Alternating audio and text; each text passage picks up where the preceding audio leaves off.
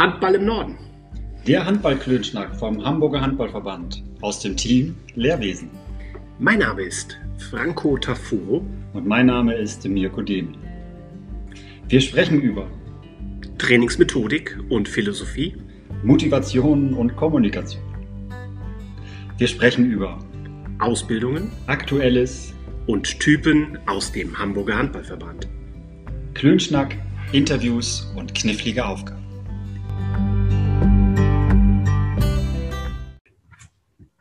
Mirko, kannst du noch?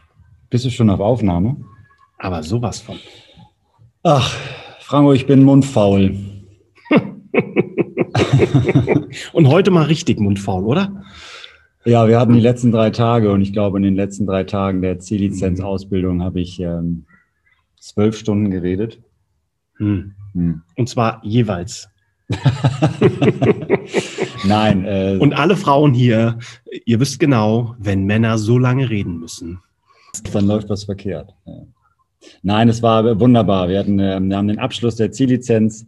Ähm, nur dann ist immer dieses Gefühl der, ne, man ist so abgespannt, es fällt auch was äh, von einem ab. Wir sind völlig, ich bin völlig zufrieden. Ich weiß nicht, wie es dir geht und wie es ähm, unserem dritten ähm, Moderator heute geht. Hm. Ähm, doch, na, das sind neun kräftige Tage, in denen du ganz viel Wissen vermitteln musst und ähm, da nochmal Lob, vielleicht haben wir da ein paar Zuhörer. Die Gruppe äh, aus der Gruppe, die Gruppe war fantastisch, ja. äh, sehr interessiert, sehr motiviert, habe es einem leicht gemacht, aber nichtsdestotrotz, es ist eine wahnsinnige Redezeit. Und äh, wenn du denn darauf kommst, nach zwölf Stunden Redezeit in drei Tagen jetzt noch einen Podcast zu machen, ja, dann äh, müssen wir da durch. Und da müssen wir sowas von durch, weil, liebe Zuhörer, ihr wisst es vielleicht schon aus den vorherigen Folgen, Mirko wird immer am besten, wenn er gefordert ist. Und gefordert war heute auch unser dritter Gast im Podcast. Wenn ihr gleich die Stimme hört und denkt, den haben wir doch schon mal gehört. Der ist kein Gast, der gehört zum Team. Ja, er ist einer von uns. Herzlich willkommen, Freddy Lang. Hallo Franco, hallo Mirko. Freddy, Du weißt es, Mirko weiß es, warum wir sehr froh sind, ähm, dich heute hier im Rahmen des Aktuellen nochmals begrüßen zu können. Du warst heute am letzten Tag der C-Lizenz-Ausbildung eingebunden und wurdest in deiner neuen Funktion vorgestellt. Wie ist denn eigentlich der offizielle Titel, den du seit 1.7. Frederik, Frederik, Frederik. ähm, Projektleitung für Mitgliedergewinnung in der Handballregion Nord, das ist der Titel. Und die Handballregion Nord für unsere Zuhörer erstreckt sich aus den Bundesländern Hamburg und Schleswig-Holstein. Und Hessen. Und natürlich Hessen. nee, Hessen, Hessen natürlich nicht. Das war ein Witz. Freddy kommt, wie ihr es vielleicht wisst, aus Hessen. Und da war das ein Insider. Ähm, Mitgliedergewinnung. Und ähm, Mirko, wir hatten es ja durchaus auch in, an dem heutigen Tag, als die Trainer auch nochmal über ihre Sorgen und Nöten auch berichtet hatten. Wir haben einige Clubs gehört, auch renommierte Vereine, die durchaus ähm, Mitglieder, Spieler ähm, verloren haben und noch nicht adäquat neue gewonnen haben in diesen letzten Monaten. Ja, ich habe mich da immer selber ein bisschen naiv oder zu optimistisch zu dem Thema gestellt. Ich habe mir gesagt, ey, wenn, wenn die Krise vorbei ist, die kommen eh alle wieder, die kommen eh alle in die Halle. Ähm, nichtsdestotrotz finde ich natürlich die, die Position, die Freddy jetzt hier in, dem, in der Handballregion Nord einnimmt, trotzdem super wichtig und attraktiv.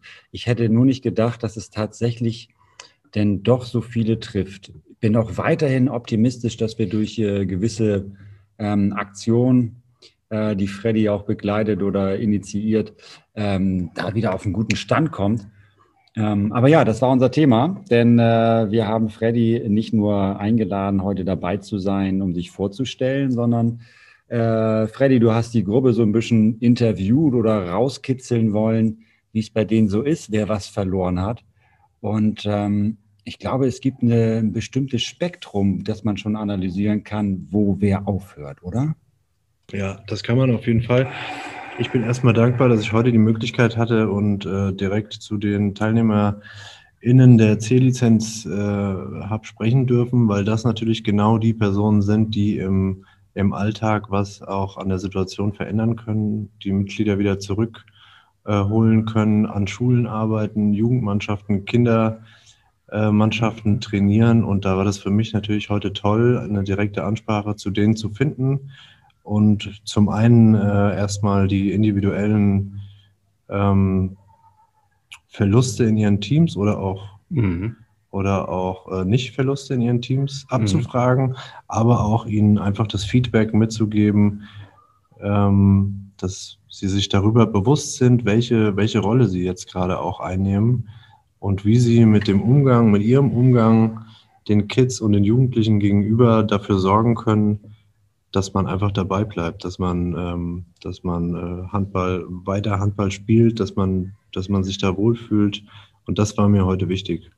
Und ihnen natürlich auch schon mitzugeben, welche strukturellen äh, Fahrpläne wir so, wir so vorhaben, sprich, welche, welche Projekte an Schulen wollen wir gerne umsetzen. Wir wollen mhm. gerne eine Grundschulliga installieren, sprich ein Handballtraining im Nachmittagsunterricht, für, für das man natürlich auch diese Leute braucht und wollen gerne ein Projekt an weiterführenden Schulen machen. Wir wollen gerne den Beachhandball ausbauen in Hamburg und Schleswig-Holstein. Ja, und dafür brauchen wir die. Das sind ambitionierte Ziele. Ja. Ähm, das Projekt wird ja vom DHB unterstützt. Mhm. Es könnte aus meiner Sicht, aus unserer Sicht nicht besser zeitlich terminiert sein als jetzt, nach dieser doch ziemlich wirren Zeit, die wir hatten. Mhm. Sag uns mal, dein Abend, dein Erfolg wird nicht funktionieren ohne Unterstützung von uns allen, von uns allen Handballverrückten in den Vereinen als Trainern. Wie können wir dich unterstützen? Podcast. okay, ich, ja, zunächst haben wir hier in, äh, in Hamburg für die Region, also was heißt für die Region Hamburg, aber in der Stadt Hamburg haben wir über den äh, über die über das Organisationstool Phoenix haben wir die Stelle des Schulkoordinatoren hinzugenommen. Das wäre schon mal die erste große Hilfe, dass ich weiß, wer ist die Ansprechperson in den Vereinen, wen kann ich anschreiben, wen kann ich anrufen, wenn es darum geht, ähm, AGs in der Schule zu organisieren. Ähm, und generell kann jeder mithelfen ähm, und sich gerne bei mir melden. Meine Handynummer ist demnächst online. das war natürlich ein Insider, weil wir die Handynummer natürlich ganz gezielt auch herausgeben. Bei dir ist es auch genauso. Ja. Ich sag den Herr beim Klugschiss nochmal. Freddy, das klingt nach ziemlich viel Enthusiasmus, nach ziemlich viel Bock, die du auf diese Stelle hast. Das ist auch so genau so. Und jeder äh, kann sich versichern, Freddy beginnt nicht hiermit, sondern mal ganz kurz, wie lange hast du in ähnlicher Funktion in Hessen solch eine Tätigkeit schon mal ausgeübt? Sieben bis neun Jahre. Sieben bis neun Jahre hat Freddy in Hessen für den Ballsport insgesamt Kinder und Jugendliche begeistert ähm, und war in den Schulen. Also wir freuen uns hier riesig, ähm, dass du hier für uns im Norden aktiv bist und sagen dir, Mirko, ich glaube auch in deinen Namen definitiv zu, dass wir dich komplett unterstützen. Toi, toi, toi. Hab eine sehr gute Einarbeitung. Wir freuen uns darauf, wenn deine Handynummer veröffentlicht wird. Vielen Dank und ich habe auch demnächst eine Arbeits-E-Mail-Adresse, habe ich gehört. Auf die freue ich mich auch schon. Bis bald. Wir können alle gespannt sein. Und danke für diesen ersten Part. Bis bald, Freddy. Ciao. Tschüss, Freddy. Großartig, dass wir Freddy hier heute noch rausgeschmissen haben. haben nee, Freddy musste gehen. Ne? Ich glaube, Freddy wird seine feste Rubrik hier bei uns bekommen. Ähm, wirklich bin ich sehr, sehr froh, dass die Handballregion Nord so eine Kapazität Toller Typ. Ähm, der weiß, was er macht, der weiß, was er sagt. Eine wahnsinnig ruhige Stimme, finde ich. Äh, wenn, man, wenn man ihn so vor sich hat, passt die Stimme manchmal gar nicht zu seinem Äußeren. Ein kleiner wilder, wilder Typ, aber super. Bin super froh, dass er hier war, Franco, denn jetzt, ja. jetzt ist wirklich ausatmen und wir sitzen hier allein. Ne? Allein, allein.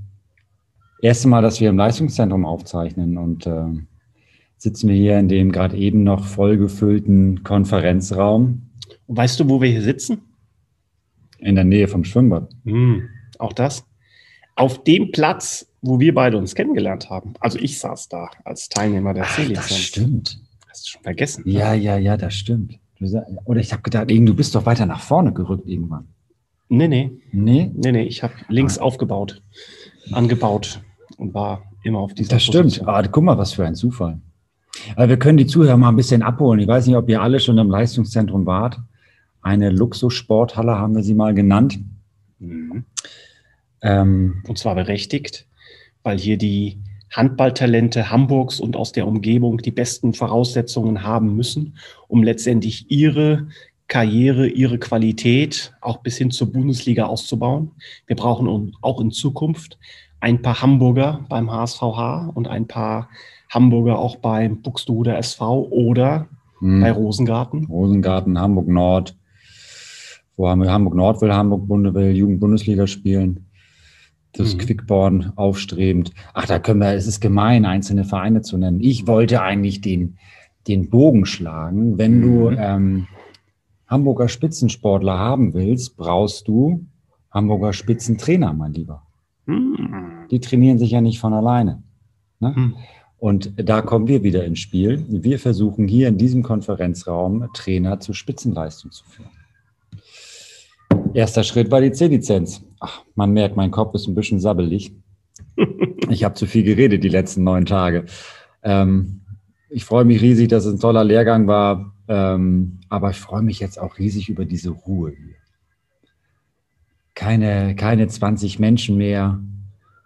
Ähm, man hört nur so ein bisschen Klänge vom Schwimmbad nebenan.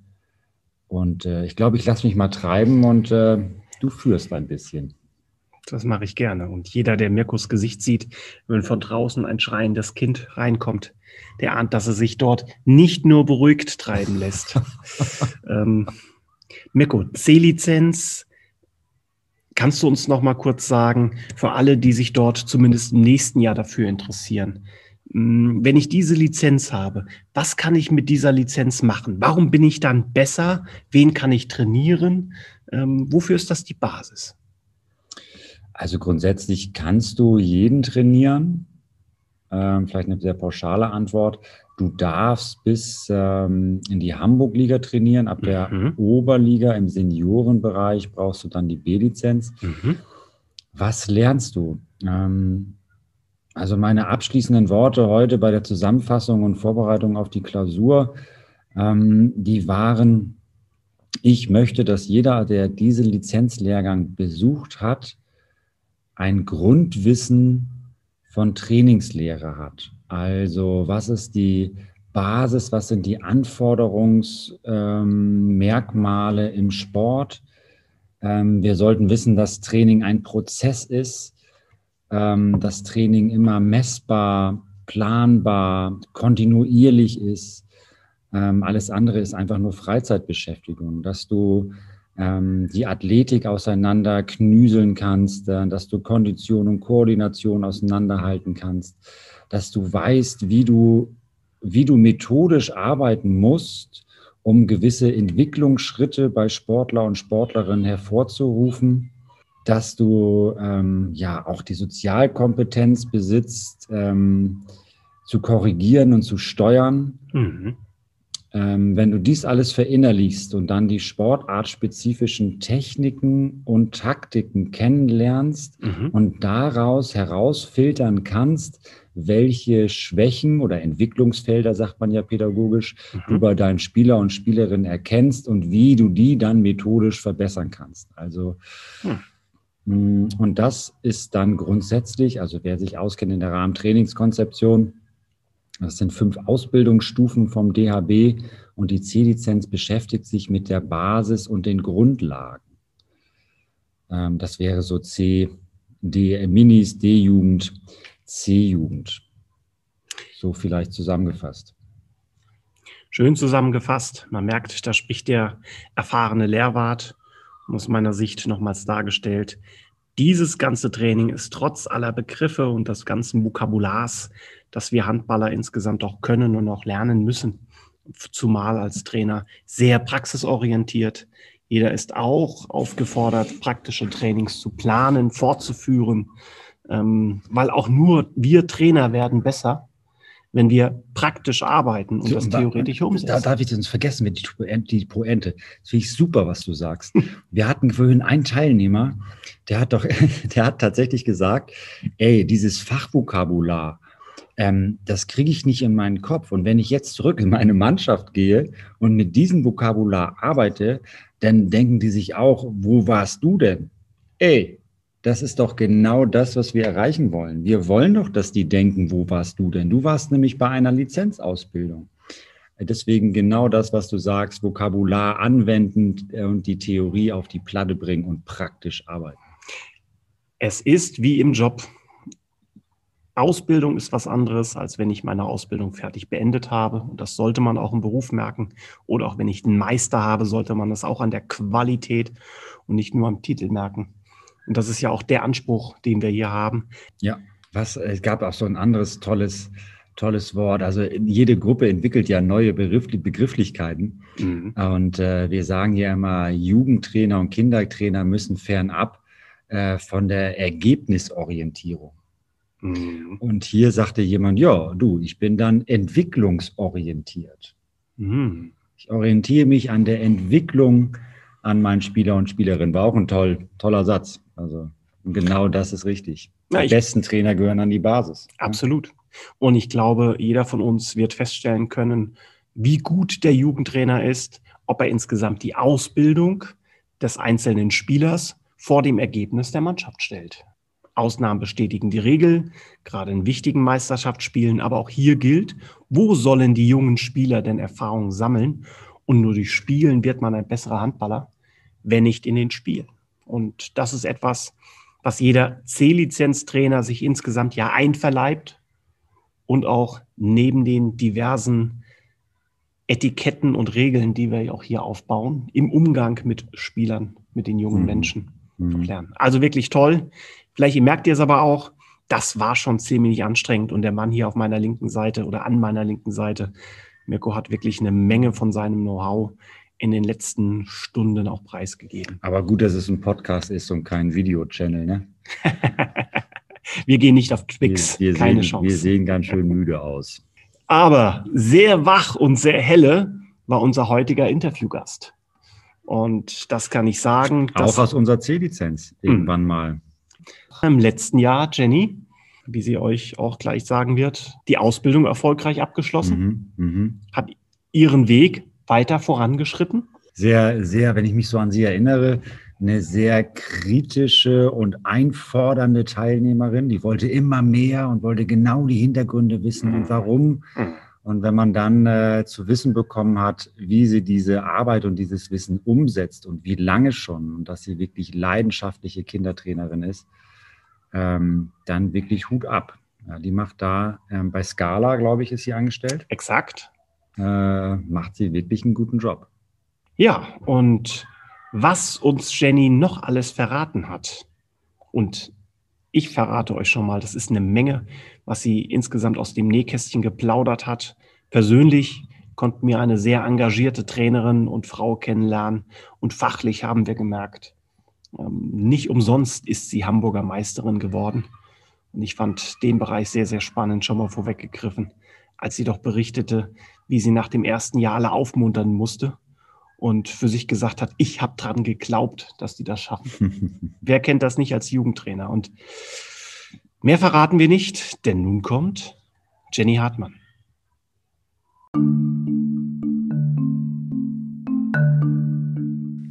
Typen im Handball. Das Interview. Hallo Jenny, ich grüße dich.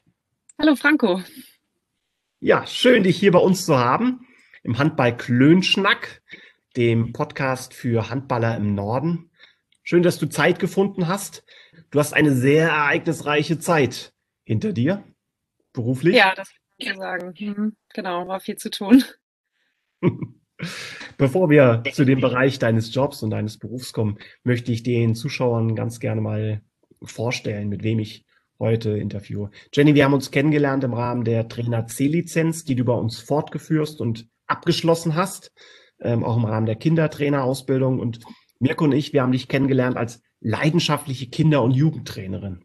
Mhm. Ähm, du hast bei uns in dem Kurs einen sehr positiven Virus gesteckt, nämlich dass wir versuchen, wirkliche Top-Trainer auch in die Jugendförderung mit hineinzunehmen. Ähm, das ist schön zu hören.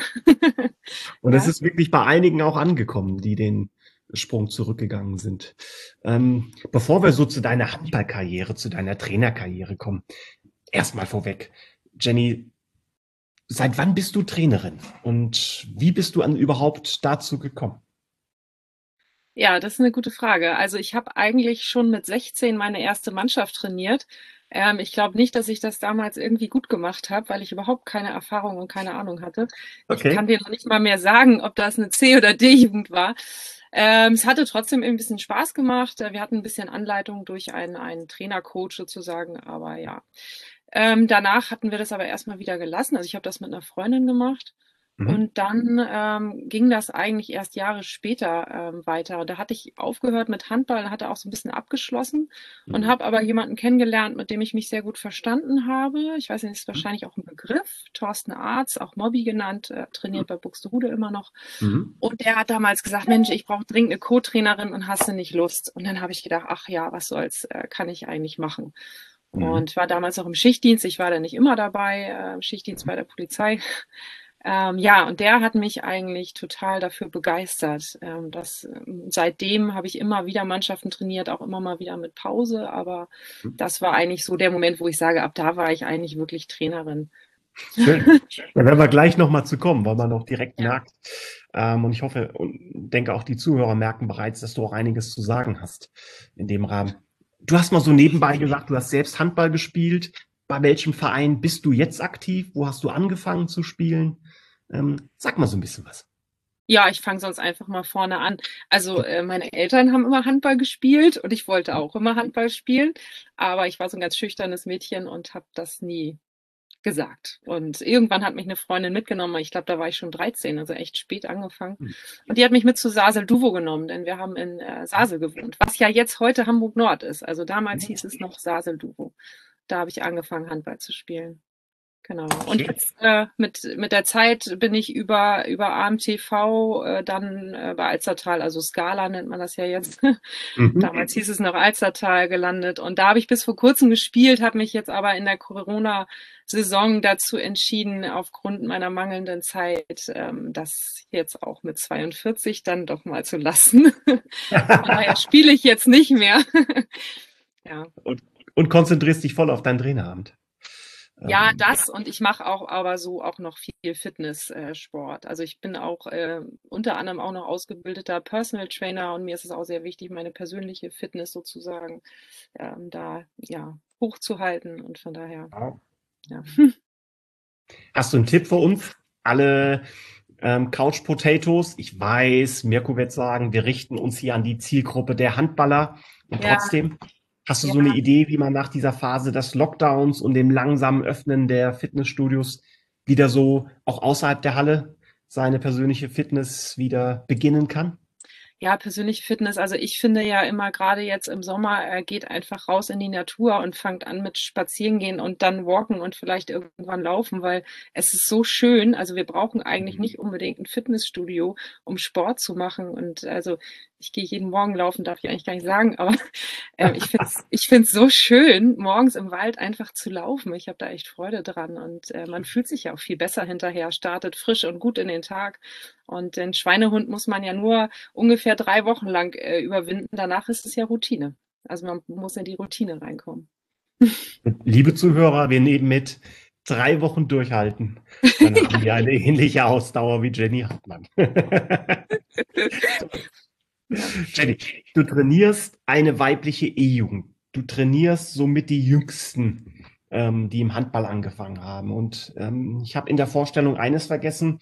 Ich war ja beim letzten Talents Day dabei und habe viele Spielerinnen deiner jungen Ma Mädchenmannschaft kennengelernt, die mit Begeisterung spielen, aber die wirklich schon eine sehr gute Ausbildung haben, was herausgestochen ist. Ich darf das mal so sagen. Das, ähm, ist das so, dass du ganz bewusst unten anfängst, um bei den Kleinen die Spuren zu legen? Ähm, inzwischen ja, Aber als ich damals angefangen habe, hatte das einen anderen Grund, nämlich ich, ich habe ja meine Tochter trainiert. Also es war die Motivation, ganz unten anzufangen, weil ich wollte, dass meine Tochter da, äh, sage ich mal, vernünftig trainiert wird und mir das so insgesamt dann halt nicht so gut gefallen hatte. Und naja, hm. Trainerherz hat sich dann einfach immer wieder eingemischt ins Training und Hilfe angeboten, bis man mir dann irgendwann gesagt hat, so, komm, wir trennen mal die Gruppe und du kriegst mal die. ja, ich habe mich ein bisschen aufgedrängt, muss ich wirklich sagen. Und da, ja, das war bei den Minis sogar schon. Also ich habe die Mannschaft in den Minis äh, schon übernommen gehabt, nicht erst in oh. der EU. Und habe sie dann aber bis erstes Jahr D durchtrainiert.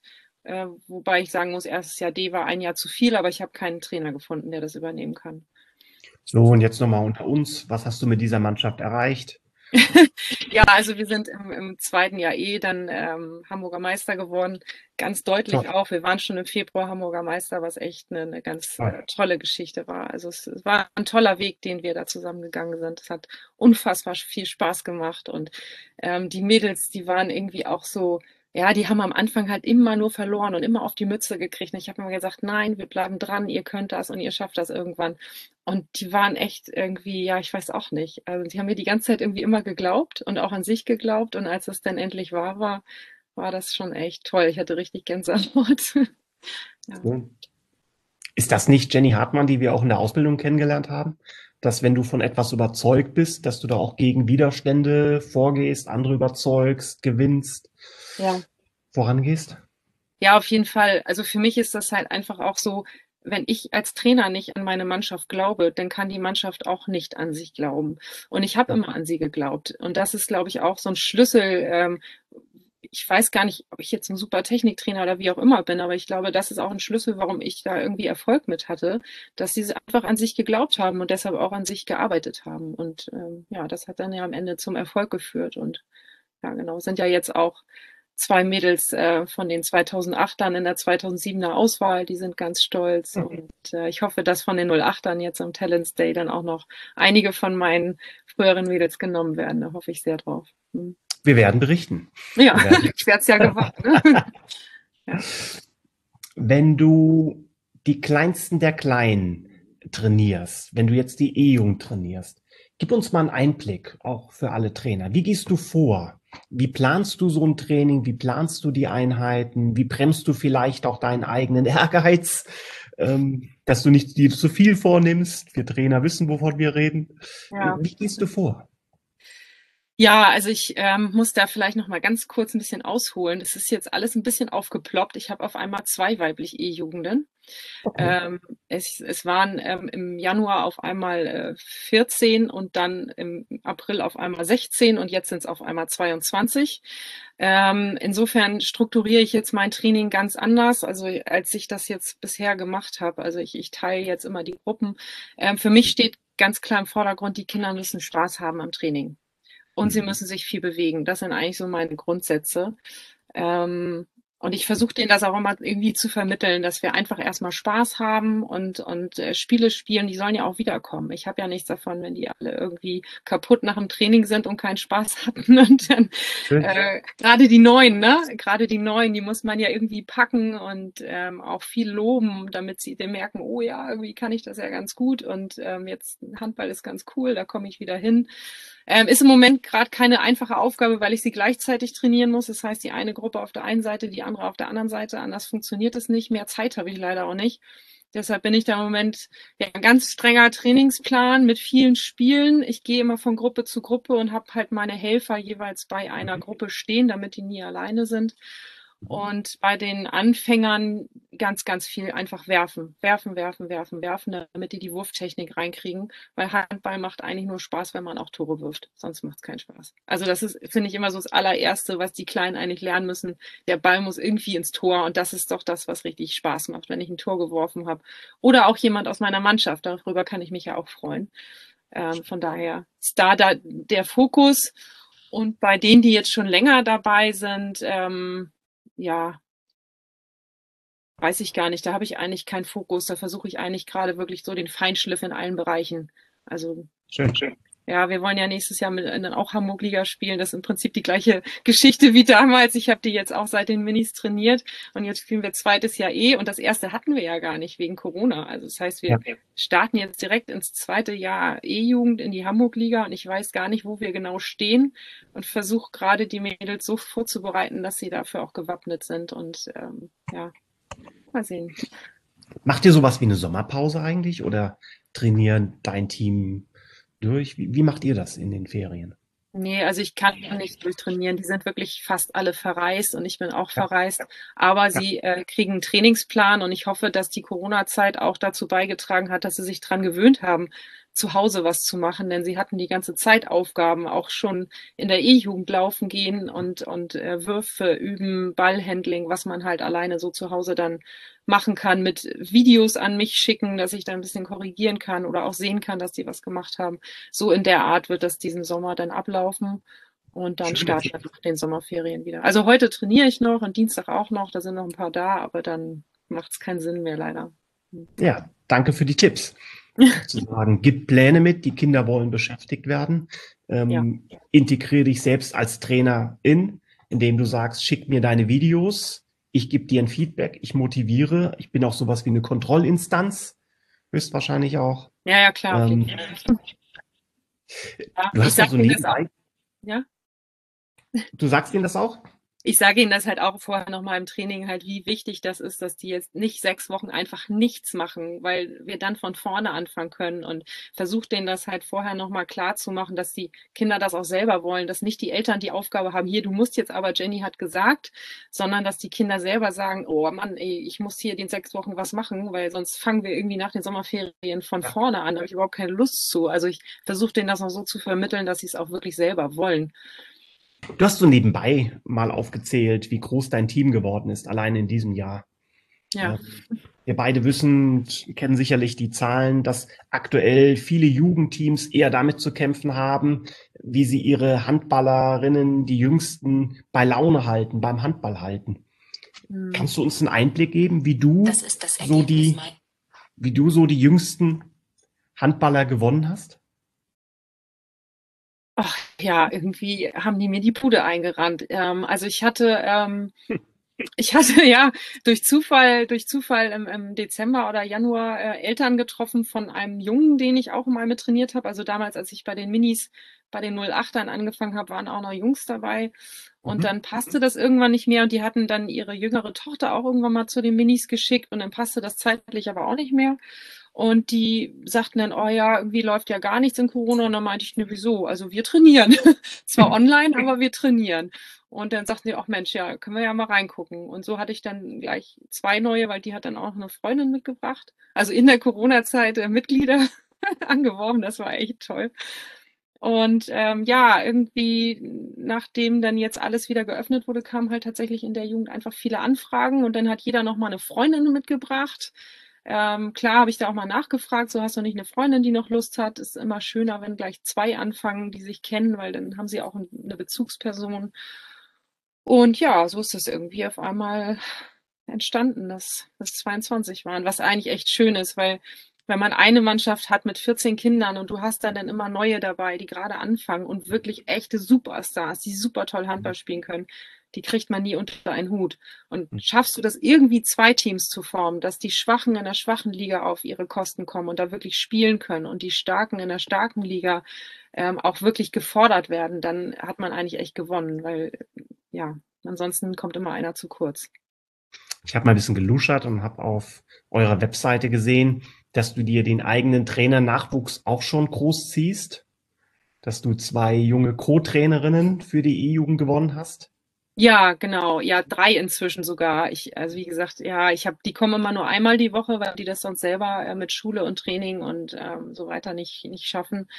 Ähm, ich habe dienstags im Moment eine Helferin und ähm, donnerstags zwei und ja, die haben da Freude dran und das sind ja unter anderem auch äh, Mädels, die ich trainiert habe damals und die auch wirklich dann äh, die Technik und sowas auch können und auch gut mit Kindern können und warum nicht? Ja, klar, vielleicht werden die auch irgendwann mal tolle Trainerinnen. Ne? Jenny, eine von den Helferinnen und Trainerinnen kennst du ja besonders gut. Ja. Das ist deine meine, Tochter? Meine Tochter, ja. genau. Den Virus hast du ja auch schon weitergegeben, wie ich auch beim Talents Day gesehen habe, ja. ähm, wahrgenommen habe. Mm, du hast auch gesagt, dass du versucht hast, in der D-Jugend dieses Team abzugeben. Ja. Ähm, lag das an dieser Doppelrolle, ja. die ja viele Zuhörer auch kennen, dass sie Eltern und Trainer sind? Ja, also ich will jetzt nichts Falsches sagen. Ich denke, sie hört das irgendwann, aber Mädchen kommen ja irgendwann in ein Alter, wo sie auch einfach nicht mehr so viel mit der Mutter zu tun haben wollen und auch rebellieren. Klar. Pubertät, man will sich von den Eltern lösen, ist ja auch ganz, ganz logisch. Und ähm, es funktionierte das Jahr noch irgendwie so, aber der Zeitpunkt war auch gekommen und ich hatte auch nach sechs Jahren mit dem einen oder anderen Mädel dann auch schon so ein bisschen, ja nicht Reibereien in dem Sinne, aber man hat irgendwie gemerkt, der Zeitpunkt ist gekommen, dass da mal eine andere Autoritätsperson hin muss, weil ich natürlich auch äh, guten Kontakt und engen mhm. Kontakt und teilweise schon freundschaftlichen Kontakt zu denen gehabt. Und da fehlt dann auch irgendwann ein bisschen die Distanz. Und natürlich besonders zu meiner Tochter fehlte die Distanz, aber auch zu ihrer äh, besten Freundin und auch zu einigen anderen, die ich wirklich schon von klein auf kannte. Das ähm, ist irgendwann ist der Zeitpunkt gekommen, da muss man eine Mannschaft auch mal abgeben können, auch wenn das immer irgendwo meine Mädels bleiben werden. Also ich werde die sicher nie aus den Augen verlieren und immer lieb haben. Aber ja. Ich glaube, du sprichst da was ganz Wichtiges an, wie wir Trainer auch so ein Team, das wir lieb gewonnen haben, auch mal loslassen oder wie wir den Übergang gestalten, dass die mhm. zu ihrer nächsten Reifephase auch kommen können. Ja. Ähm, setzt ja eine Menge Ehrlichkeit auch von der Trainerin und dem Trainer voraus, das anzusetzen. Ja. Hast du einen Tipp, wie man diesen Übergang aktiv gestalten kann oder wie hast du ihn gestaltet? Also den Übergang zu einer neuen Trainerin meinst du jetzt oder zum mhm, neuen genau. Trainer? Dass du ja, also ich habe das. Hm. Ich habe das eigentlich schon schon ganz ganz frühzeitig angekündigt, dass ähm, ähm, also der Trainerwechsel Ende des Jahres erfolgen wird, dass ich das okay. nicht aufgebe, weil ich jetzt keine Lust mehr auf die habe oder weil ich die nicht mehr mag, sondern einfach, ja, weil ja. ich denke, da muss man neuer Trainer her. Ich habe Ihnen das auch so erzählt, wo mein Fokus immer liegt beim Training, bei viel Motivation, viel Laufbereitschaft und viel ähm, ja Kampfgeist so und dass einfach auch mal ein Trainer mit einem anderen Fokus kommen muss, weil andere Dinge eben auch wichtig sind. Ne? Präzisere Technik war lange, lange Zeit nicht immer unbedingt mein erstes Thema. Inzwischen ist, hat sich das auch ein bisschen geändert, aber ähm, ja, einfach ein anderer Trainer mit einem anderen Fokus, damit die auch mehr Dinge lernen. Und ich musste wirklich auch feststellen, dass gerade auch meine eigene Tochter in dem Moment, wo ich gegangen bin und die neue Trainerin kam, innerhalb von ein, zwei Monaten so einen unfassbaren Schub gemacht hat, ähm, wo man wirklich sagen muss, boah, ja, das war aber auch höchste Zeit. Die entwickeln sich dann auf einmal nochmal ganz anders und, und viel weiter. Ne? Und ja. Toll. Danke für den Einblick, auch wenn er sehr persönlich ist. Aber ich glaube, du sprichst da vielen aus dem Herzen, wenn man als Trainer merkt, man muss irgendwie dem Team einen anderen Reiz geben. Und da ist der Trainer natürlich auch eine wichtige Person auch dabei. Ich finde, es ist eine Größe, dass du das so gestaltet hast. Ja, danke. War auch nicht leicht, aber ja. Die Zuhörer können jetzt leider nicht sehen, äh, dass du immer noch emotional auch an diesen Moment denkst und reagierst. Ja. Ähm, aber man merkt umso mehr, wie du das auch ansetzt. Ja, wobei ich äh, muss vielleicht äh, auch gerade mal die Kurve schlagen. Ich habe sie nicht ganz abgegeben. ah, okay. Ich habe sie nicht ganz abgegeben. Ich habe ähm, im gleichen Atemzug ähm, ein Beachhandball-Team gegründet, wo nicht alle aus der Mannschaft drin sind, aber einige. Das heißt, ich habe sie mitgenommen und habe gesagt, hey, habt ihr Lust, Beachhandball zu spielen? Also ich habe natürlich gefragt, aber viele hatten Lust. Und wir haben dann angefangen, alle zwei Wochen nochmal zusätzlich halt Beachhandball zu trainieren. Also ich habe sie halt nicht ganz aus den Augen verloren. Ein Beachhandball-Club oder eine Sparte bei Scala gegründet? Nein, da darf ich jetzt auch nichts Falsches sagen. Wir wollten das bei Scala gründen, ist aber ja. nicht so richtig auf Gegenliebe gestoßen. Ja. Und wir haben dann einen eigenen Verein gegründet, den BHC Hamburg. Ja, cool. Ja. Und veranstaltet ihr Turniere oder wie, wie, wie kann man gegen euch, mit euch spielen? Ja, also ähm, wir hatten halt schon immer ähm, Teams, also die Strandperlen Hamburg und die Sierra Sombreros, eine Damen- und eine Herrenmannschaft. Ähm, die spielen schon seit seit über zehn Jahren auch äh, immer wieder Turniere, auch äh, deutsche Meisterschaft und so weiter. Und ähm, ja, als ich dann letztes Jahr auch angefangen habe, Mensch, wir brauchen irgendwie mal ein Jugendteam, wir brauchen Nachwuchs, äh, man wird ja nicht jünger. und dann hatten wir überlegt, Mensch, wo können wir eigentlich trainieren? Irgendwie gibt es keine Beachplätze. Vielleicht müssen wir mal an, uns an einen Verein angliedern. Vielleicht haben die da mehr Möglichkeiten. Und so ist es irgendwie entstanden. Und dann haben wir immer gesagt, oh, so angliedern passt jetzt auch nicht so richtig. Wir gründen jetzt einfach mal einen eigenen Verein. Wir sind genügend Leute, wir können eine Mitgliederversammlung abhalten und so weiter. Und alle müssen dann eben auch beitreten und alle haben da mitgezogen und die Jugendmannschaft dann eben auch. Und wir hatten natürlich jetzt ein echt schweres Jahr mit Corona, ne? Also, äh, aber es sind irgendwie alle dabei geblieben, alle haben fleißig eingezahlt. Ja, und dann spielt man natürlich Turniere im Sommer, die man äh, melden kann, auch eben GBO heißt es ja, Turniere, wo man sich dann für die deutsche Meisterschaft qualifizieren kann. Und da dieses Jahr ähm, ja leider auch immer noch ähm, das alles von Corona geprägt ist, gab es jetzt nicht so viele Turniere, die wir melden konnten leider. Und deshalb haben wir dann kurzerhand entschieden, wir machen mal ein eigenes Turnier. Und das machen wir am 14. und 15.8. 14., 15.8. Und wo wird das stattfinden? Auf welchem Platz? Genau, das ist ähm, in Norderstedt auf dem HSV-Gelände, wer das kennt. Das ist so ein mhm. riesiges Gelände, äh, wo es auch Tennis und Hockey und alles Mögliche gibt. Äh, das heißt Paul-Hausschild-Anlage, meine ja, ich. Ja. ja. ja. Da wird es stattfinden. Und sag uns nochmal für alle, die jetzt interessiert sind, die sich anmelden wollen, lohnt sich das überhaupt noch? Habt ihr überhaupt noch freie Plätze? Aber vor allen Dingen, wo kriegen wir Informationen her? ja, also wir haben, ähm, also wir sind bei, bei Facebook und, und Instagram, aber wir haben eben auch eine Website www.bhchamburg, einfach durchgeschrieben.de. Da kann man natürlich ähm, Informationen bekommen. Ähm, ja, ansonsten kann man mich natürlich auch ansprechen. Ähm, ja. Super. Jenny, wir vereinbaren, dass du mir den Link nochmal zuschickst und dass wir den in die Bio offiziell zu dem Podcast unten nochmal hineinstellen. Das, alle, das heißt, alle Zuhörer, die weitere Informationen haben wollen über den BAC Hamburg, ähm, scrollt runter im Text. Unten könnt ihr dann sehen, wo es weitere Informationen zum Beach Handball Club Hamburg gibt. Ja, genau. Ähm, dazu muss ich vielleicht gerade nochmal sagen, wir veranstalten das Turnier jetzt für weiblich C, weiblich B, männlich C, männlich B. Ähm, ja, wir haben auch schon einige Anmeldungen und wir gucken halt eigentlich auch, sag ich mal, wie viel Anmeldungen bekommen wir jetzt in, in welcher Altersklasse und wie gestalten wir das? Also wir versuchen das gerade noch so ein bisschen offen zu halten. Ähm, wir haben da zwar genügend Mannschaften, teilweise in einigen Bereichen, in anderen eben nicht und, und so je nachdem, wie das jetzt läuft, gucken wir, wie wir das dann äh, gestalten, aber gerne anmelden. Also wenn es zu viele werden, dann ja, ist es halt so. Also dann müssen wir halt dann den letzten Teams absagen, aber im Moment ist da auf jeden Fall noch alles offen. Schön.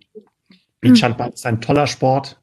Ja. Ist auch eine tolle Art, wie wir die Handballer für die Halle wieder auch fitter machen. Übrigens sowohl im Tor wie auf dem Feld in beiden Bereichen eine tolle Schule.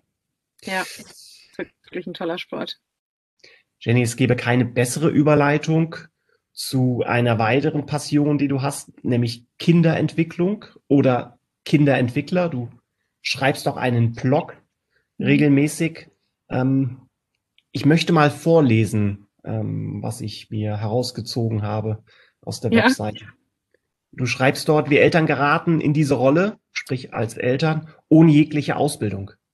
Und hat man dann erstmal alle Hände voll zu tun, dann hat man es mit Beruf, mit Haushalt und Kind zu tun. Dann fehlt die Zeit für die wirklich fachmännische Informationssammlung. Ja. Außerdem erzählt ja jeder was anderes. Du musst auch autoritär und streng sein, oder konsequent. Oder ihr erlebt meinen Lieblingssatz. Ein Kinderwille darf nicht gebrochen werden. Ja. Wie kam es dazu? Oh ja, wie kam kam das dazu? Also ich habe mich ähm, seit 2015 äh, immer wieder mit äh, ganz viel äh, Persönlichkeitsentwicklung beschäftigt, ähm, auch ähm, eigene Werte äh, überprüfen, was kann ich eigentlich, was ist mir wichtig im Leben und habe dabei immer wieder festgestellt, dass es eigentlich total wichtig ist, ähm, dass wir unseren Kindern irgendwie ein bisschen mehr geben als das, was wir eigentlich mal gelernt haben. Die Welt mhm. entwickelt sich, ähm, wir verändern uns alle und die Welt verändert sich und unsere Kinder müssen auch andere, andere Dinge lernen. Und ähm, ja, ich habe halt auch gemerkt durch das Handballtraining und auch durch meinen Beruf, äh, wie wichtig ähm, das ist und auch, dass es mir halt immer gut gelingt, einen guten Kontakt zu den Kindern herzustellen. Außerdem schreibe ich unglaublich gerne. Ähm, Und ich habe dann irgendwann gemerkt, ich habe so viel zu sagen. Ich habe einfach so viel zu sagen. Und ich schreibe es jetzt einfach. Ich mache jetzt einfach einen Blog und schreibe. Und es ist eigentlich auch egal, wie viele Leute das lesen. Ich mache das einfach, weil ich es loswerden muss. Und vielleicht erreiche ich ja den einen oder anderen damit. Ähm, ja, oder die richtigen. Hm? Oder du reichst eben die richtigen. Ja, oder ich erreiche vielleicht auch wirklich die richtigen. Und insofern äh, ist, es, ist es noch ein Hobby irgendwo. Ich würde es eigentlich auch gerne äh, intensivieren. Mir fehlt leider mal so ein bisschen die Zeit dafür. Aber sobald ich mal ein bisschen Luft habe, setze ich mich dran. Und ich habe ja immer genügend Themen zu Hause, über die ich dann wieder berichten kann äh, wo ich dann auch wirklich mich selbst hinterfrage, hast du da eigentlich ähm, alles richtig gemacht oder richtig und falsch gibt es eigentlich immer nicht so richtig. Ähm, hättest du da anders reagieren können? Mich selbst reflektiere, wie habe ich da als Mutter reagiert? Was wäre vielleicht besser gewesen? Wie hat meine Tochter da reagiert? Und es gibt natürlich überall, auch gerade in der Pubertät, sag ich mal, immer wieder Situationen, wo man in Streit gerät, wo ich mich selbst hinterfragen muss. Und mir hilft das bei meiner Erziehung auch selbst, dass ich einfach mir Gedanken darüber mache und darüber schreibe. Und insofern, ja, habe ich irgendwann das angefangen vor anderthalb Jahren ungefähr und es macht mir sehr viel Freude, da immer mal wieder einen Beitrag zu schreiben. Kinderentwickler, sowohl auf Facebook wie als Blog-Eintrag, wirklich lesenswert. Ähm, ich sage schon mal im Nachhinein herzlichen Dank für deine Texte, die dann auch immer sehr persönlich und sehr inhaltsreich auch herüberkommen. Danke, gerne. Das alleine wäre ja schon einen roten Faden wert. Aber nein, du bist ja nicht nur, Anführungszeichen, Polizistin, sondern auch in deinem Beruf beschäftigst du dich mit Kindern. Ja, genau. Also äh, leider erst seit Oktober 2018. Ich hätte das echt gern schon länger gemacht. Ähm, ich bin Verkehrslehrerin. Also ich gehe in, äh, hauptsächlich in die Grundschule, erste bis vierte Klasse. Und in der ersten und zweiten Klasse geht es darum, Kindern äh, zu vermitteln, wie, wie bewege ich mich eigentlich sicher im Straßenverkehr als Fußgänger. Mhm. Ähm, aber auch äh, guter Kontakt zur Polizei. Also, dass sie einfach erstmal ein positives Bild auch von der Polizei haben. Das ist auch ähm, ein wirklich großer ja, Bereich für uns, dass, ja, dass wir uns da gut verkaufen den Kindern gegenüber und dass sie Vertrauen haben zur Polizei. Nicht mehr die böse Polizei von früher, ne, die immer nur sanktioniert hat, sondern eher so dein Freund und Helfer und du kannst dich an die Polizei wenden, wenn was ist, wenn du, ja, und dritte und vierte Klasse geht es dann äh, im Prinzip um die Fahrradausbildung. Also wie ähm, ja, verhalte ich mich als Fahrradfahrer im Straßenverkehr, die Vorfahrtregeln und so weiter, was auch echt unglaublich Spaß macht. Ähm, und die, der Abschluss, das kennen wahrscheinlich die meisten, die sogenannte Fahrradprüfung in der vierten Klasse. Ja, es macht den Kindern auch total Spaß und die Arbeit macht deshalb auch Spaß. Und zur bestandenen Fahrradprüfung bekommen Sie dann einen Flyer ähm, vom Handballverein mit in die Hand. Ja. Nein, das nicht. Ich frage ab und zu mal, ich erkenne auch Kinder vom Handball. Ich, ich, ich kenne sie irgendwie alle so ein bisschen, äh, weil ich auch in dem Bereich ähm, ja, arbeite, jetzt in Poppenbüttel, wo ich auch dann viele Kinder von Hamburg Nord eben einfach ja. wiedererkenne. Sage ich, Mensch, du kommst auch vom Handball und äh, wie läuft's denn und so. Also es verbindet sich schon manchmal ein bisschen. Ich frage die Kinder auch, was machst du für einen Sport? Was machst du für einen Sport? Weil es einfach wichtig ist. Und wenn sie Fußball spielen, ist es doch auch wunderbar wunderbar. Ähm, ja, aber ab und zu fühle ich das schon mal vor, aber mache jetzt keine Werbung für meinen Verein, das nicht. Lass uns noch mal so ein buntes Thema machen. Wenn ich Polizei, Hamburg und Kinderarbeit höre, denke ich immer auch an den Bundesliga-Schiedsrichter, ich glaube Patrick Ittrich. Ja. Mhm. Ähm, ist das so eine Abteilung? Ähm, ist das so ein Bereich, wo ihr beide dann auch tätig seid? Oder ich glaube, ja, erst also, mhm. Ja, Patrick Ittrich äh, kenne ich, äh, kenn ich gut. Wir haben uns schon, schon oft getroffen, auch bei der Verkehrserziehung. Allerdings mhm. ist er ja Handpuppenspieler. Also ah. der sogenannte Kasper, ja. ähm, zumindest war er das bis vor kurzem. Ich glaube, er hat gerade ähm, einen Jobwechsel vor mhm. sich. Ähm, genau, da haben wir uns aber immer wieder bei Aktionen, also es gibt ja auch viele Ferienaktionen von uns Verkehrslehrern, wo äh, Eltern ihre Kinder eine Woche lang ähm, hinschicken können zum Fußgängertraining. Und da kommt dann eben auch immer der berühmte äh, Kasper und da freuen sich die Kinder immer sehr drauf. Und ähm, das hat er immer ganz toll gemacht. Also wirklich auch ein ganz toller Mensch. Also ich möchte mal in der Stelle einen ganz herzlichen Dank sagen an dich und auch an die, in dem Fall ist es ja die Hamburger Polizei, ähm, dass ihr so frühzeitig in den Kontakt mit den Kindern geht, äh, dass ihr euch auch so leidenschaftlich, ich habe es ja selbst als Vater von zwei Kindern auch miterlebt, wie wichtig es ist, dass die ganz früh einen gesunden Umgang mit Regeln und auch mit bestimmten Selbstschutzmaßnahmen, aber auch mit dem Thema der Selbstsicherheit bekommen, wie sie sich im Straßenverkehr verhalten. Ähm, von unserer Seite aus ein ganz, ganz herzliches Dankeschön an dich und deine Kollegen. Auch hier ja. bezüglich machen wir alle super gerne. Also alle Verkehrslehrer, da kann ich, glaube ich, für sprechen, machen ihren Job, ähm, weil sie ihn wirklich machen wollen und weil sie ihn gerne machen. Keiner wird in diesen Job irgendwie gedrängt, sondern das ist wirklich ein, ein Job bei der Polizei, den man einfach macht, weil es einem Spaß macht. Meine Fahrradprüfung hat mir damals in der Grundschule die ersten Tränen in der Schule besorgt, muss oh. ich sagen. Weil ja. ich war so verrückt und durchgeknallt, dass ich die Prüfung, die schriftliche, nicht ernst genommen hatte und dass ich erstmal oh. durch die schriftliche Prüfung gefallen war. Und die, der Polizist war auch völlig außer sich, wie er mir das beibringt.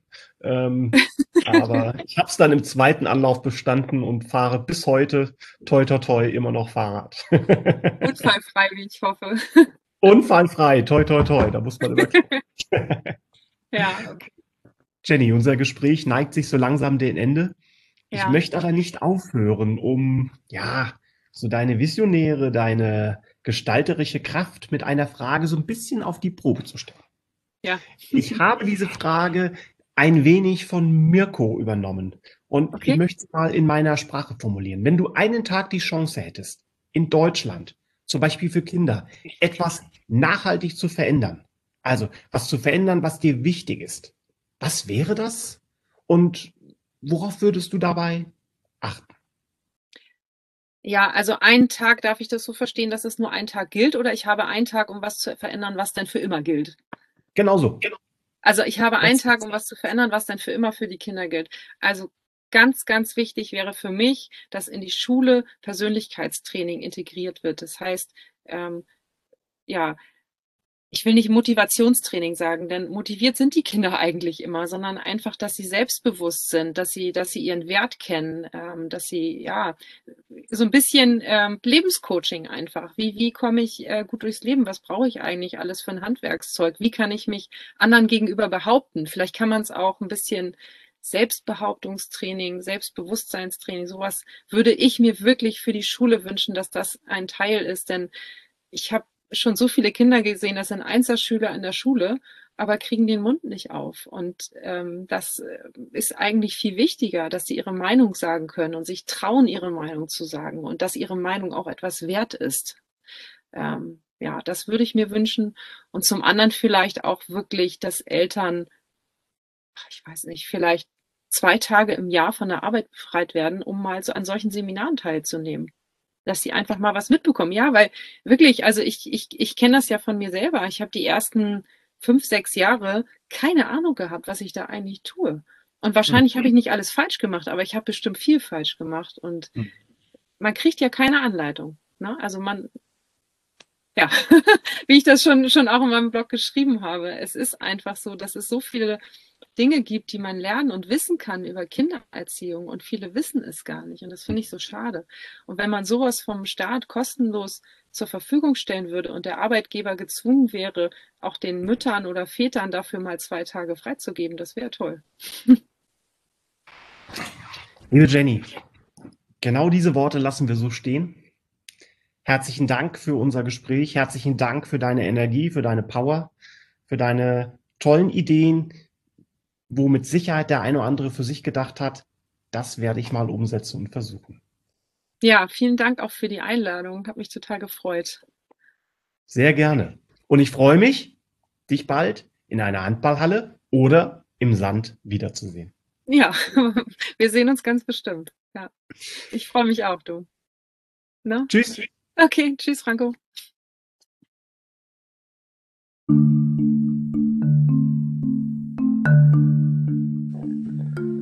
Unser Gespräch nach dem Gespräch.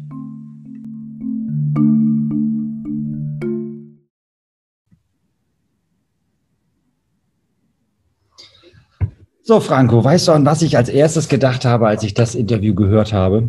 Nee, sag mal. Dass es eine Parallele gibt. Ach. Ähm, Jenny hat kurz erwähnt, dass sie ihre eigene Tochter trainiert und dass es Hm. doch so ein paar Differenzen gibt oder Regelungen, die du treffen musst. Ähm, Hut ab, wer das macht. Und ich weiß auch, dass du in der Situation selber warst. Hm. Kannst du noch mal das ein bisschen vertiefen? Was gibt es für Regelungen, die man vereinbaren muss? Oder ist das alles super oder eher alles schlecht? Kannst du da noch mal so einen Ausblick geben? Vater oder Mutter trainiert das eigene Kind. Jenny beschreibt das ja sehr schön, dass du als Vater oder Mutter, wenn du deine eigene Tochter trainierst, ja auch die Phasen der Pubertät ähm, als Trainer auch miterlebst. Und da gehört eben auch eine Abnabelung dazu. Und ähm, das ist schon eine Phase, die häufig unterschätzt wird, weil es dann eben darum geht, auch wirklich die Rollen zu trennen und zu klären, Mhm. auch gegenüber dem Team bestimmte Spielregeln klar zu machen. Wie fair ist, wer spielt, welche Regeln gibt es, wer spielt, aber auch wer nicht spielt, wie wird gewechselt. Und kann ich ganz offen sagen, bei meiner Tochter und mir war es ab einem bestimmten Zeitpunkt wichtig, damit ich sie überhaupt weiter trainieren kann. Und das habe ich ihr freigestellt. Ähm, ob das für sie noch okay ist, sonst hätte ich die Mannschaft abgeben müssen. Und den Deal, den wir gedreht haben, dass wir, dass ich eben nicht der Papa bin ab dem Zeitpunkt, wo wir Richtung Training sind. Und das ist schon eine Umgewöhnung, wenn du dann von deiner eigenen Tochter auch mit dem Vornamen angesprochen wirst. Das war aber eine Trennung, die für uns gut war, weil das auch ein Symbol war. Ich glaube, wichtig, heute hatten wir in diesem Trainer- Trainerlehrgang auch, ist ähm, immer ganz klares äh, Rollenverständnis schaffen. Ja. ne? Definitiv. Äh, Transparenz schaffen, Rollenverständnis schaffen. Und ähm, dann könnte es selbst in engen Familienverhältnissen ähm, gut funktionieren. Und das macht es. Und deshalb danke für deine Nachfrage. Ich habe die Zusammenarbeit, ich habe das Trainerdasein mit meinen Mädels, gemeinsam mit meiner Tochter immer sehr, sehr geschätzt und habe da auch immer versucht, jedes Jahr immer wieder herauszustellen, ob das Team mir das Vertrauen gibt, dass ich da der richtige Trainer auch weiterhin Mhm. für das Team bin. Ähm, ich denke generell, wenn man ein Team längere Zeit trainiert, auch als Jugendtrainer, muss man auch ehrlich sein, offen sein und auch bereit sein, abzugeben. Und das hat Jenny aus ihrer Sicht wunderbar ähm, auch delegiert. Ja, sehr gut reflektiert und eingeschätzt. Ne? Mhm. Wo ich Jenny auch sehr zu schätzen weiß, ist ähm, mit ihrem Erfolg. Und ich finde, da kriegen wir zufälligerweise so einen kleinen Bogen gespannt zum Hm. Anfang der Sendung. Mhm. Denn Jenny hat es geschafft, durch Online-Training mehr Mitglieder zu gewinnen. Das ist ja genau das Gegenteil, was Freddy meinte. Diese Sorge, dass wir gerade in dieser Online-Zeit Kinder verlieren. Mhm. Ja, ich, da hätten wir ähm, und sollten wir irgendwann Jenny, wobei ich hoffe, dass es nicht nötig ist, dass wir das Online-Training nochmal näher definieren. Aber da hätten wir sie fast nochmal einladen sollen zu einer Folgesendung, weil das ist natürlich schon wirklich außergewöhnlich. Und das spricht für die Abwechslung, für die Leidenschaft, ähm, auch für die Integration der Kids. Und nicht umsonst hat sie gesagt, ähm, für sie hat jetzt keine Sommerpause die Kids, sondern die haben wirklich Aufgaben mitbekommen und geben die Ergebnisse mit. Und was sie auch hat, wenn wir so rausgucken, wenn wir Richtung Schwimmbad schauen, man muss den Zuhörern sagen, wenn wir aus dem Seminarraum gucken, können wir an das angrenzende Schwimmbad gucken. Ähm, da gibt's auch Beach-Handballplätze und da ist, um den Bogen zu spannen, Jenny ja auch sehr aktiv. War für mich auch eine neue Information. Ich will da nochmal klug schieten. ah, Die Beachhandballplätze, die Beachvolley, Beachhandballplätze sind und Beachvolleyballplätze gehören nicht zum Schwimmbad. Ne? Wir sind am Olympiastützpunkt und das sind die Trainingsplätze der Leistungssportler Volleyball und Handball. Das ist hier kein Spaßverein. Also, was so spaßig aussieht, ist großer Ernst, mit viel Leistung. Ähm, wir haben ja insgesamt auch hier OlympiasiegerInnen, würdest du so schön sagen, hervorgebracht. Du hast natürlich recht. Und trotzdem, Beachhandball ist auch nicht nur Spaß. Das wen kann ich da besser befragen als dich? Du hast dir da auch gewisse Meriten erarbeitet. Ah, ich glaube, ich würde das gar nicht so hochhängen. Ich glaube, es kannst du viel mehr fragen, die sich noch viel besser auskennen als ich. Aber ich bin absolut begeistert und ein Riesenfan von dieser Sportart und finde auch das ähm, eine super Aktion, dass ähm, Jenny Mitgründerin des BHC ist, also Beach Handball Club Hamburg. Hamburg.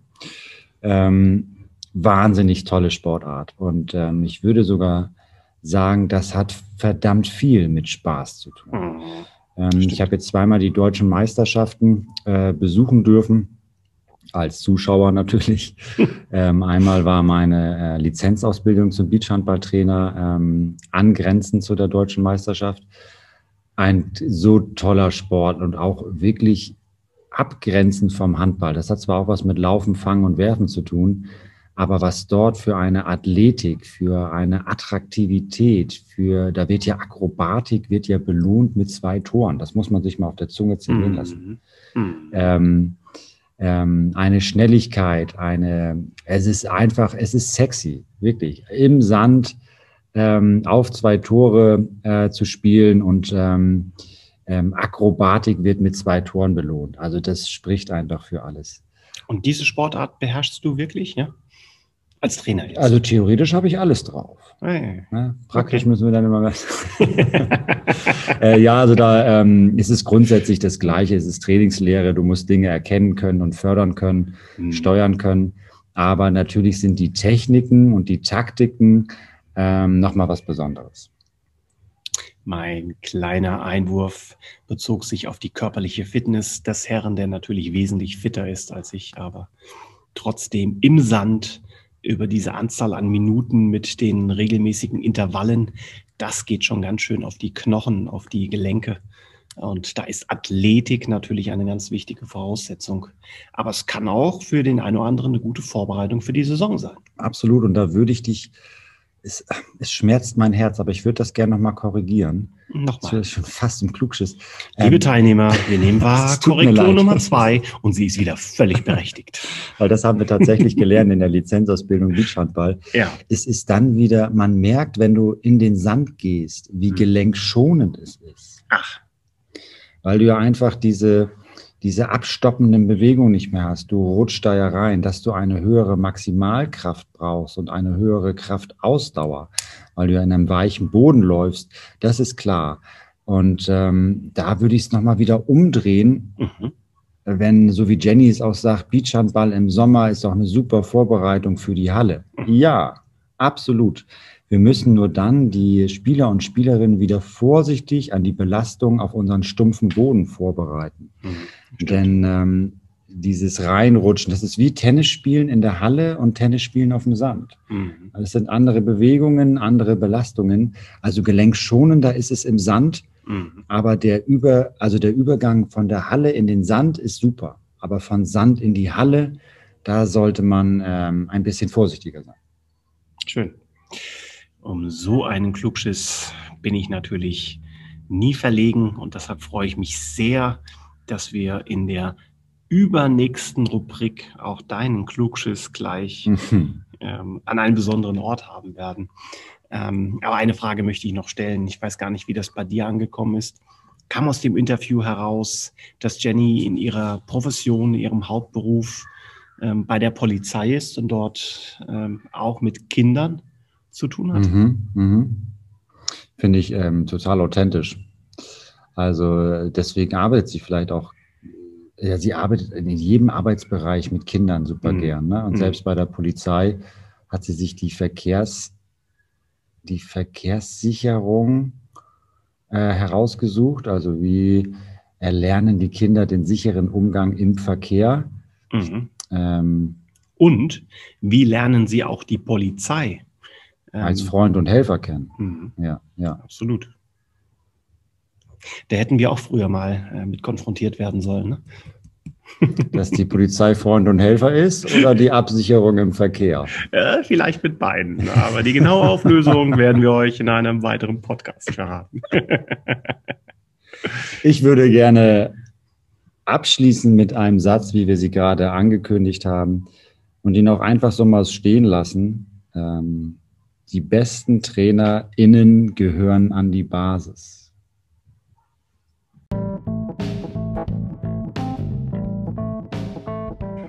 Rubrik Klugschiss. Wette nicht weiß etwas, was du nicht weißt. Das Fragenduell. So, ihr Lieben, wir kommen zu Mirkos Frage. Genauer gesagt war es ja die Frage von Piane und ich darf sie nochmal vorlesen. Wie viele Airbodies passen stehend in den 6-Meter-Kreis beim Handball? Ja, und wenn ihr jetzt denkt, wo ist Mirko? Es ist so still neben Franco, dann habt ihr recht. Wir sind im LLZ und ich gehe mal in den nächsten Raum. Ich bereue es sehr, dass wir keinen YouTube-Kanal haben. Ich beschreibe kurz. Mirko im 6-Meter-Kreis. Nein, er versucht es nicht mathematisch zu lösen. Mirko? Bist du schon soweit? Ich, äh, ich bin schon wieder total überrascht. Überrascht? Wovon? Es ist doch ganz schön viel. Also, ähm, wie viel Airbuddies passen in den 6-Meter-Raum? Natürlich, ich lerne ja von dir und ich habe mal gedacht, ich rechne den Quatsch mal aus, so wie du das mit den Bällen gemacht hast. Hm. Dazu brauchst du ähm, Pi mal R Quadrat, dazu brauchst du ein Hm. Rechteck, Circa. dazu brauchst Hm. du eine prozentuale, Mhm. ähm, äh, du musst pro, äh, prozentual ausrechnen, Mhm. äh, wie viel der, der 6-Meter-Kreis vom Mhm. Rechteck ist. Ich habe eine Zahl rausbekommen. Ähm, ich weiß auch, dass äh, Bjane, der uns die Frage gestellt hat, Mhm. es auch mathematisch gelöst hat. Ja, Aber ich bleibe dabei, ich bleibe authentisch. Rechne doch, was du willst. ne? Ich probiere es aus. So, wir haben sechs Airbuddies. soll ich morgen nochmal wiederkommen? Ja, wir haben sechs Airbuddies. Also diese, diese Aufrufe, ich brauche Kohle, hat nicht funktioniert. Ich muss jetzt mit sechs Airbuddies, habe ich gedacht, ey, das, die stelle ich auf und dann mache ich mir einen Tesastreifen und dann stelle ich sie nochmal auf. Hast du die eigentlich angemalt, die Airbodies? Ja, Ruhe jetzt. Und äh, ähm, ich bin schockiert. Ich brauche schon 35 Airbuddies Hm. nur von einer Ecke zur anderen Hm. auf der Grundlinie. Hm. Also ich habe die jetzt sechsmal verstellt. Äh, ich komme an meine Grenzen. Also demnach, Moment, wir haben Mittwoch, den 7. Juli um 18.50 Uhr, als wir diese Aufnahme beendet haben. Und zum ersten Mal höre ich die Erkenntnis von Mirko. ich, ich komme an meine Materialgrenzen. Ähm, ich glaube tatsächlich, dass ich, das, dass ich ein bisschen einbreche und sage, ich würde mein, mein Rechenergebnis zur Verfügung stellen und nicht die, das Praktische, ich habe es ausprobiert. Aber ich, ich habe es bei den Bällen ja auch nur zur Hälfte gemacht. Ich bleibe trotzdem dabei, Umsetzungsriese und nicht äh, Wissensriese. Also, äh, Mhm. probiert immer alles aus, aber jetzt, ähm, also das, ich verrate mal das Ergebnis. Du merkst, ich stammel schon. Du, du stotterst rum und du laberst, wenn ich das mal so sagen darf. Es sind 266 Air Buddies. 266 Air Buddies, ähm, ähm, die in den Kreis passen würden. Das war meine Rechnung. Und ich habe sechs Air Buddies. Das kann noch ganz schön lange dauern. Hm. Also, liebe Zuhörer, Wollen wir uns setzen? wir setzen uns mal, weil diese Nachricht muss Mirko erstmal verdauen. Gut, dass die Bänke in den Sporthallen nicht so weit entfernt sind.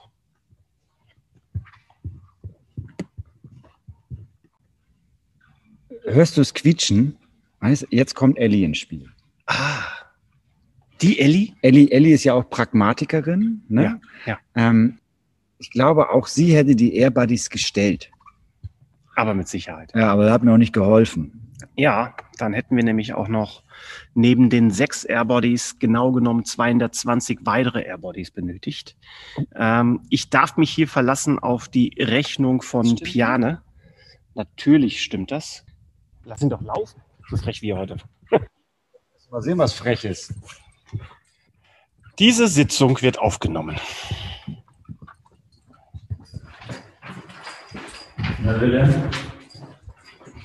So, wir gehen wieder zurück in den Raum, wo wir uns neben der Halle am wohlsten fühlen, nämlich den Konferenzraum. Dort sind wir gleich mit Flipchart und Rechner wieder für euch da. Also, lieber Mirko, die Rechnung von Piane ähm, lautete 226 Airbodies. Und für alle von euch, die es genauer wissen wollen, ein toller Lösungsansatz. Da merkt man wieder, wie pragmatisch Piane ist und dabei trotzdem die mathematischen Kenntnisse. Wie theoretisch Piane ist. Nein, ich nein, nein, nein, nein, nein, ich nein. aufgebaut. Piane, herzlichen Dank. Wir halten zusammen. Sehr gut. Also 226 Airbodies wäre die richtige Lösung gewesen. Wir sind von insgesamt ähm, 0,5 Durchmesser der Airbodies ausgegangen, nachdem wir dies natürlich ausgerechnet haben, Schulterbreite und haben dann insgesamt das, die Fläche vom halben Kreis genommen und des Weiteren auch die Fläche vom Rechteck und prozentual haben wir dann hier ausgerechnet. Danke nochmals hier für deinen tollen Lösungsansatz. Und ihr merkt, liebe Zuhörer, wir lieben uns, wenn wir uns gegenseitig in diese Rubrik in die Pfanne hauen können. Raus damit. Wir freuen uns auf die nächste. Ach, weißt du, weißt du, in der Pfanne, und das ist auch zwei gegen ein. Bjane ist dein, dein Torwartschüler. Ihr habt zwei gegen ein gemacht. Nein, also Bjane, großartige Aufgabe. Ich fand es toll, dass du da den Running Gag mitnimmst. Wie viele Bälle passen ins Tor? Wie viele Airbuddies in den sechs Meter? Und die Zahl ist wieder überraschend. Und ja, ich gestehe es ein. Ich hatte einen Rechenfehler weil wir aber auch keine 226 Airbuddies gehabt haben. Ja, das ist natürlich richtig. Ich hätte die aufgestellt. Absolut, vollkommen richtig. Und wir bemängeln alle hier, dass wir nicht die Sponsoren hatten für weitere 220 Airbodies, wo wir die auch immer hätten hinstellen Danke, Camper. Können. Aber wir hätten es bestimmt machen können. Ich darf zum Ende nochmal erwähnen, Mirko, ich kann dir diesmal keine 100 Prozent geben. Ja. Und über das genaue Ergebnis reden wir nochmal. Ich glaube tatsächlich null. Wir haben zwei Premieren. Ich, ich nehme es an, es, hätte, es musste ja irgendwann mal passieren. Wir zeichnen aus dem LLZ auf und der Klugschiss ging in die Hose. Aber zum einem guten Trainer gehört auch Aufstehen, wenn man mal hingefallen ist. Damit kommen wir jetzt zu meiner Aufgabe. Ich ahne Böses, Mirko. Ne? Jetzt, jetzt haue ich einen raus. Pass auf. Achtung. Ach, erstmal einen Schluck trinken. Danke. Ja, das ist vom Trinken. Also, halte ich fest.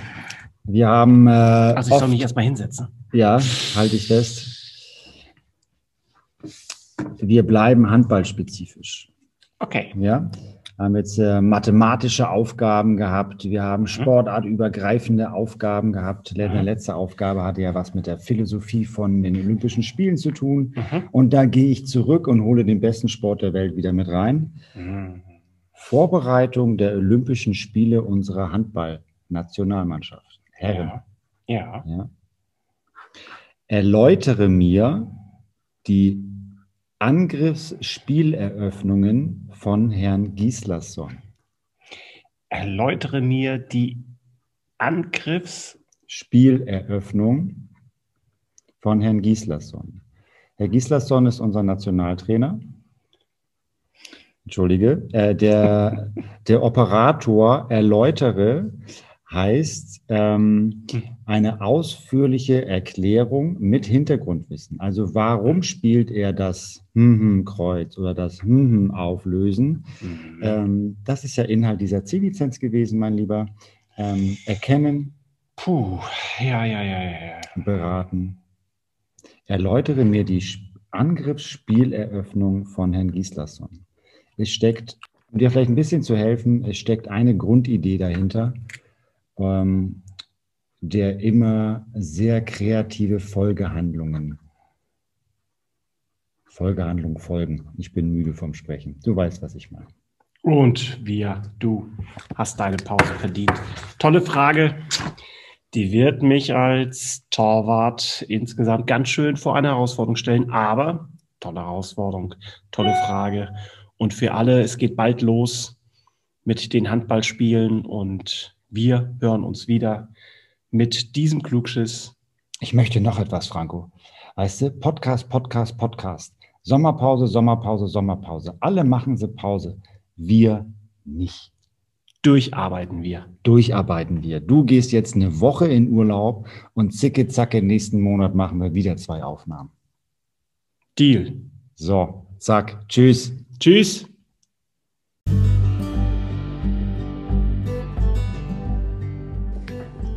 Danke fürs Zuhören. Schön, dass du dabei warst. Bis zum nächsten Mal. Tschüss.